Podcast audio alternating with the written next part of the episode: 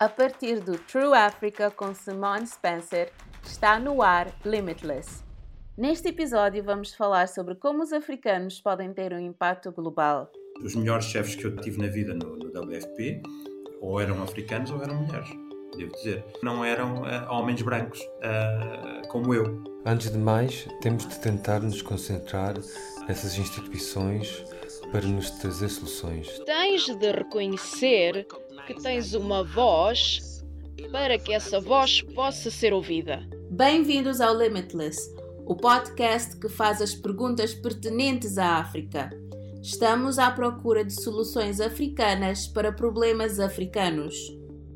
Em cada episódio, fazemos uma pergunta pertinente aos africanos a três convidados e, obviamente, eles nem sempre estão de acordo. O podcast Limitless é patrocinado pelo Departamento de Estado dos Estados Unidos da América e pela Fundação Sinfire. Historicamente, os africanos não têm sido bem representados nas instituições internacionais. Isto é um problema. Estas organizações são fundamentais para enfrentar problemas como alterações climáticas e a Covid-19. Mas, com um nigeriano a liderar a Organização Mundial do Comércio e um etíope a liderar a Organização Mundial da Saúde, isso pode estar a mudar. Mas será que isso está a acontecer suficientemente depressa? Como podem os africanos assegurar-se de que as suas vozes são ouvidas na cena mundial? O meu primeiro colaborador trabalha para uma das maiores instituições internacionais, as Nações Unidas. Pedro Matos trabalha para o Programa Alimentar Mundial em África e na Ásia há mais de uma década.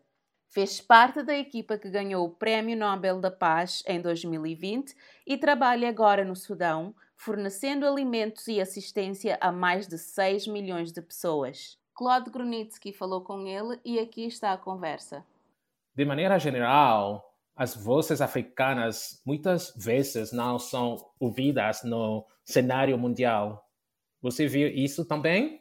Vejo isso em geral, sim, sim. Eu acho que nas organizações, como a organização em que eu trabalho, que é uma organização internacional que, que, que intencionalmente tem muita diversidade, eu noto menos. Mas eu também tenho noção de que isso é uma exceção. Isso não é uh, a regra uh, no, no, no, mundo. Acho que não há outra maneira de fazer isto, tanto com, com a, com a questão racial, como a questão de género, nós temos que forçar isto a acontecer e depois uh, isso torna-se uma coisa normal. Mesmo fazendo isto uh, intencionalmente, esta mudança demora muito tempo. Um, mas no mundo cá fora ainda, ainda, ainda, estamos muito atrás, mas pronto, mas tal como, tal como as nossas organizações como a nossa uh, funcionamos um, funcionamos um pouco como champions, como esses campeões. Se não houvesse sequer organizações como a minha, então as pessoas não tinham mesmo nenhum exemplo de africanos competentes, em organizações internacionais, um, e, e, muitos dos sucessos que existem, por exemplo, em diretores de empresas privadas em África, ficariam em África, porque no Ocidente não, não, não, teriam, não teriam visibilidade. Eu penso que depois de termos estes campeões, ou estes champions que dão os exemplos, depois temos que normalizar isto para o resto da sociedade. Os melhores chefes que eu, que eu já, já tive na vida no, no WFP ou eram, uh, af, ou eram africanos ou eram mulheres, devo dizer. Um, não, não, os melhores chefes que eu já tive na, na minha carreira até não eram uh, homens brancos uh, como eu. No contexto das organizações internacionais, o, o WFP tem uma exceção. Eu acho que porque nós trabalhamos em, em emergências há muito tempo e as emergências aconteceram muito uh, em África e na América, América Latina, nós agora temos muitos líderes que nos anos 80, nos anos 70, eram pessoas jovens que trabalhavam no terreno e que, quando os seus países ficaram em paz, se tornaram trabalhadores internacionais e agora são country directors, são diretores da, da, da, da, nossa organização. Nós temos muitos country directors no WFP que são africanos, alguns deles que foram refugiados quando tinham 20 e tal anos, alguns deles foram um, uh, field monitors, os nossos, o nosso pessoal de base há 20, 30 anos nos seus países e que agora são os diretores internacionais. Você acha que o equilíbrio da representação está mudando agora ou não? Sim, sim, aos poucos, sim. Acho que tanto, tanto com pessoas racializadas como na questão de género, eu acho que estamos, estamos, estamos, estamos melhor do que estávamos, sim. Acho que está a fazer, não é tão rápido como nós gostaríamos, mas acho que estamos, uh, estamos no caminho certo. O meu próximo convidado é Mutemi Wakiyama, um ativista de Nairobi, Quênia. Ele é conhecido por fazer campanha contra ajuda sob a forma de empréstimos internacionais. Em abril de 2021, foi detido pelas autoridades quenianas. O seu crime criticar o FMI pelo empréstimo de 2,3 bilhões de dólares do Fundo Monetário Internacional ao Quênia. Bem, é muito conhecido por questionar e confrontar líderes pelas escolhas que estes fazem, e isto tem-lhe custado muito caro, não é verdade? E por isso, uma das coisas em que pensamos é como vozes como a sua podem ser levadas. E assim a pergunta que lhe faço é: como acha que os africanos podem fazer ouvir as suas vozes em instituições internacionais, inclusive em instituições como o FMI? Antes de mais, temos de tentar nos concentrar nessas instituições para nos trazer soluções. Refere-se a instituições como o Fundo Monetário Internacional, FMI, o Banco Mundial, IFC, International Finance Corporation, esse tipo de instituições? É a isso que se refere? Sim, porque observando o Quênia antes de 2013, entre 2002 e 2012, no regime anterior do Mwai Kibaki, estávamos a financiar 95% do nosso orçamento a partir de receitas cobradas internamente. Tínhamos-nos desvinculado totalmente do FMI, do Banco Mundial, e foi por isso que ficaram muito contentes quando o Uhuru Kenyatta, que não era conhecido pela disciplina fiscal, assumiu o controle porque podiam então voltar novamente.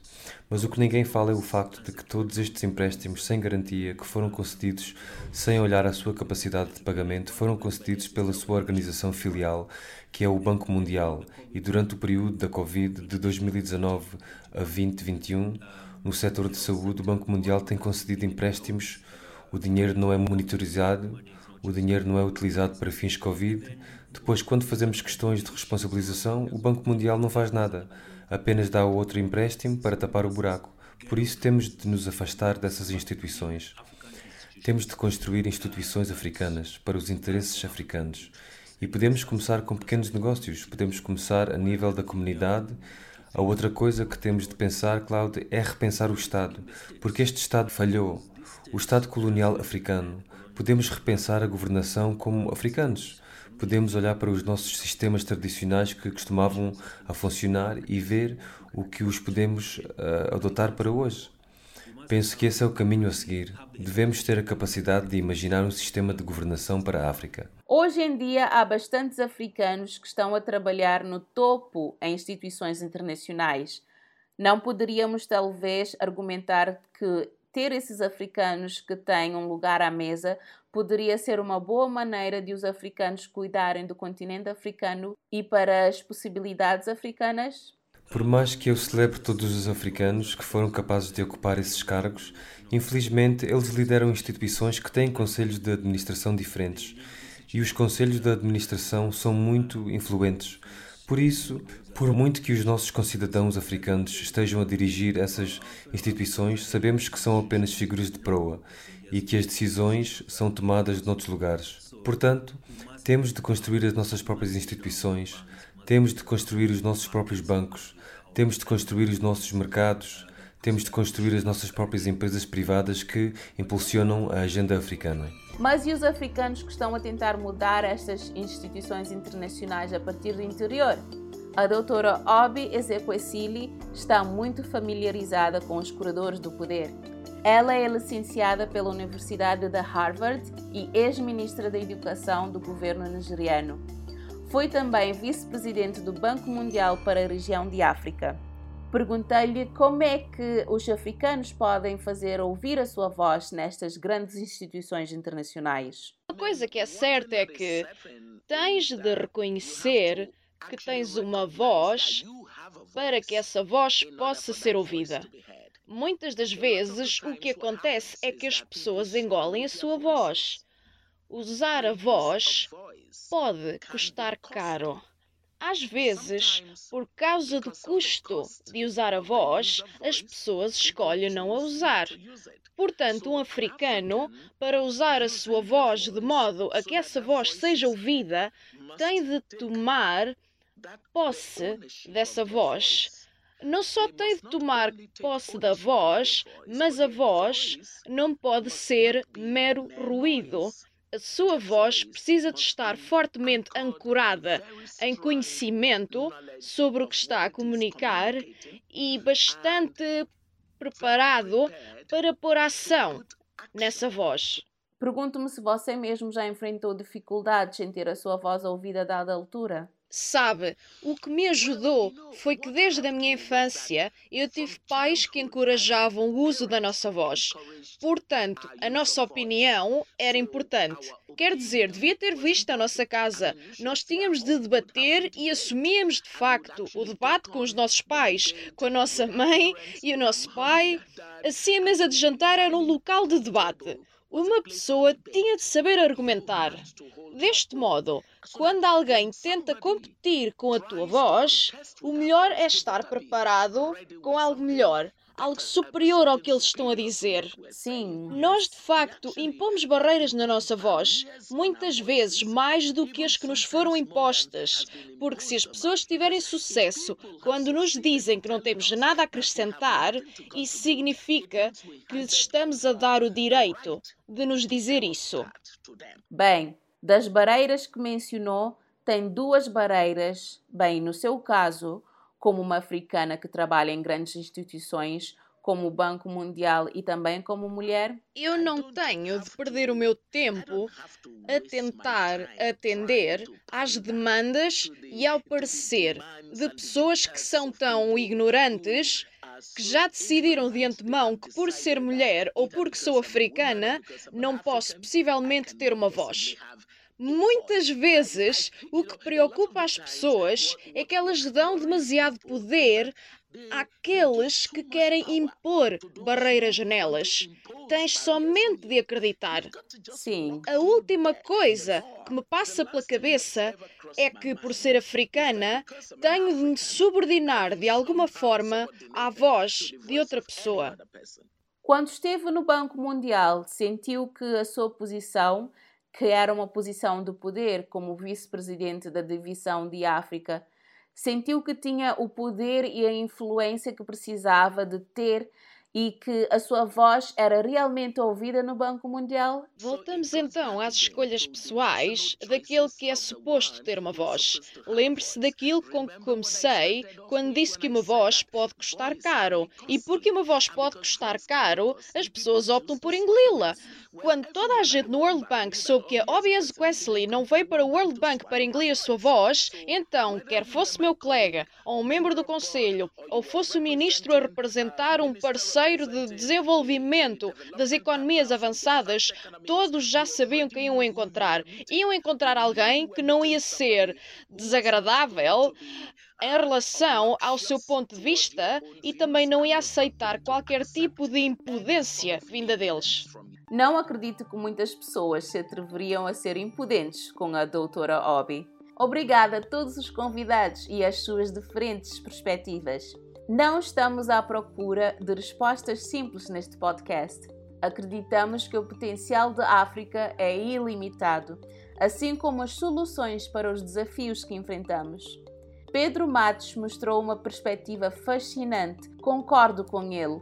Embora o apoio de instituições internacionais seja vital, é evidente que nós, africanos, precisamos de ter a visão. E foi por isso que adorei falar com Mutemi Wakiama e a doutora Obi.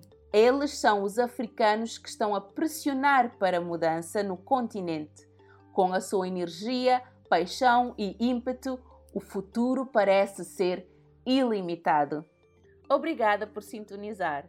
Para saber mais, visite o site www.trueafrica.co/limitless ou siga True Africa no Facebook e no Twitter.